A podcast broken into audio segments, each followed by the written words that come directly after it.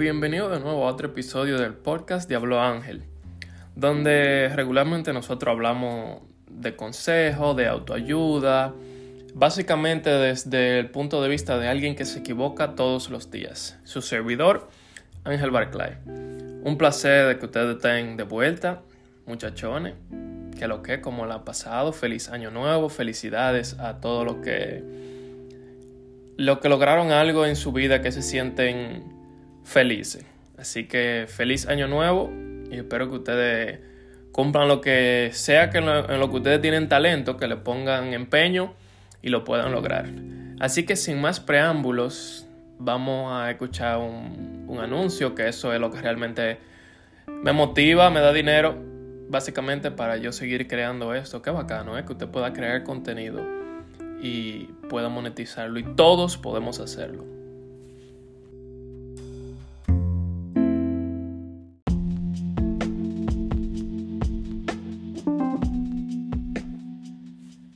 En el día de hoy vamos a estar hablando sobre 8 maneras de limpiar la mente.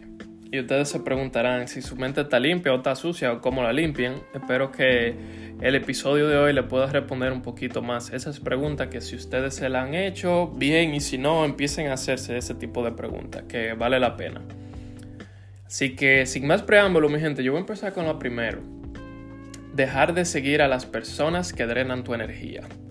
Eso es lo primero que tú debes hacer para limpiar tu mente. Cabe destacar que estas ocho características que yo estoy mencionando no tienen un orden en específico. O sea, ¿qué me refiero? Tú puedes aplicar una o la otra en el orden que se te haga más fácil o conveniente, porque cada quien tiene su forma de pensar, tiene su manera de sentir y entonces eso hay que entenderlo. Así que ustedes lo aplican en la forma en la que les sea más fácil hacerlo. Pero ¿a qué me refiero con dejar de seguir a las personas que te drenan y de dónde yo me refiero? Bueno, yo en lo personal lo que hice fue en las redes sociales. Ustedes a veces siguen personas que nosotros sabemos en el fondo, sabemos que esas personas no están drenando nuestra energía. O sea, son personas que ya pertenecen a nuestro pasado, que ya cumplieron con su objetivo en nuestra vida, básicamente. Entonces, el hecho de tú dejarle un espacio al pensamiento de qué está haciendo esa persona, tu mente, tú no tienes una mente consciente, porque si tuvieras una mente limpia, no estaría preocupado por cosas como esas. Entonces yo considero que esa es una de las primeras razones importantes sobre, que, sobre la cual debemos pensar básicamente cuando estamos haciendo este tipo de cosas. Así que la número dos sin más preámbulos, la número 2. Parece, que yo estoy narrando números de lotería. Pero es que yo quiero hacerlo un poquito organizado y lo, lo escribo para ustedes. Así que, la número 2, damas y caballeros. Ser socialmente selectivo. Ser socialmente selectivo. Lo voy a repetir para que haga redundancia. Me refiero a seleccionar o ser cauteloso para seleccionar la persona con la que tú te vas a juntar quiénes van a ser tu círculo. Eso es algo que hay que tener en consideración, pero vamos a hablar un poquito más adelante con más profundidad en ese tema. La número tres sería meditar. Yo lo digo en muchos de los podcasts. Meditar, porque es meditar es el proceso para limpiar tu mente. ¿A qué me refiero con esto? Enfoque, es practicar el enfoque, practicar la paciencia, todo ese tipo de cosas. Tú lo practicas cuando tú meditas. Entonces, para tú tener una mente limpia, tú tienes que tener una mente saludable y viceversa. Así que mediten, mediten. No se pregunten cómo inicio, que meditar no es sentarse en un cuarto. eso no necesariamente tiene que ser el tipo de meditación que le funcione a ustedes. Levantarte en la mañana y dedicarte media hora para simplemente cerrar tus ojos y pensar en lo que tú quieras tú lo puedes hacer y eso te ayuda a limpiar la mente porque tú desechas pensamientos que no valen tu tiempo, básicamente. La número 4, votar la cosa innecesaria. Y esto tiene que ver un poquito con lo de dejar de seguir la gente igual, porque todo lo que es está mortificándote o, causándote ese pequeño sentimiento de algo que no está resuelto, te va a ocupar espacio en la mente digamos que tú tienes una silla en tu casa que tú sabes que tienes que botarla porque tú no la vas a utilizar más. Pero tú siempre estás posponiendo la, la decisión que te va a tomar 10 segundos de salir y botar la silla. Tú estás posponiendo ese tipo de tareas que se supone que tú debes hacerla y eso ocupa espacio en tu mente. Así que bota todo lo que tú no estés utilizando, todo lo que tú tengas que organizar, tiene que hacerlo porque un ambiente organizado te permite pensar con más claridad, por ende, mente más limpia y organizada. Me dicen si se están aburriendo con estos consejos. Yo lo digo porque yo lo pongo en práctica y veo que, que funcionan. Son cosas que las personas siempre no, no mencionan, los adultos, las personas mayores. Y yo voy a decir algo que yo considero que el hecho de que tu abuela o tu tía o tu mamá de 60, 70 años aprendiendo a punchar un celular, eso no es gracioso. ¿Y por qué yo digo que no es gracioso? Porque ese tipo, esas personas conocen cómo funciona la vida. Tú puedes saber cómo funcionan las redes sociales y el internet y TikTok y demás, pero tu familia sabe cómo funciona la vida.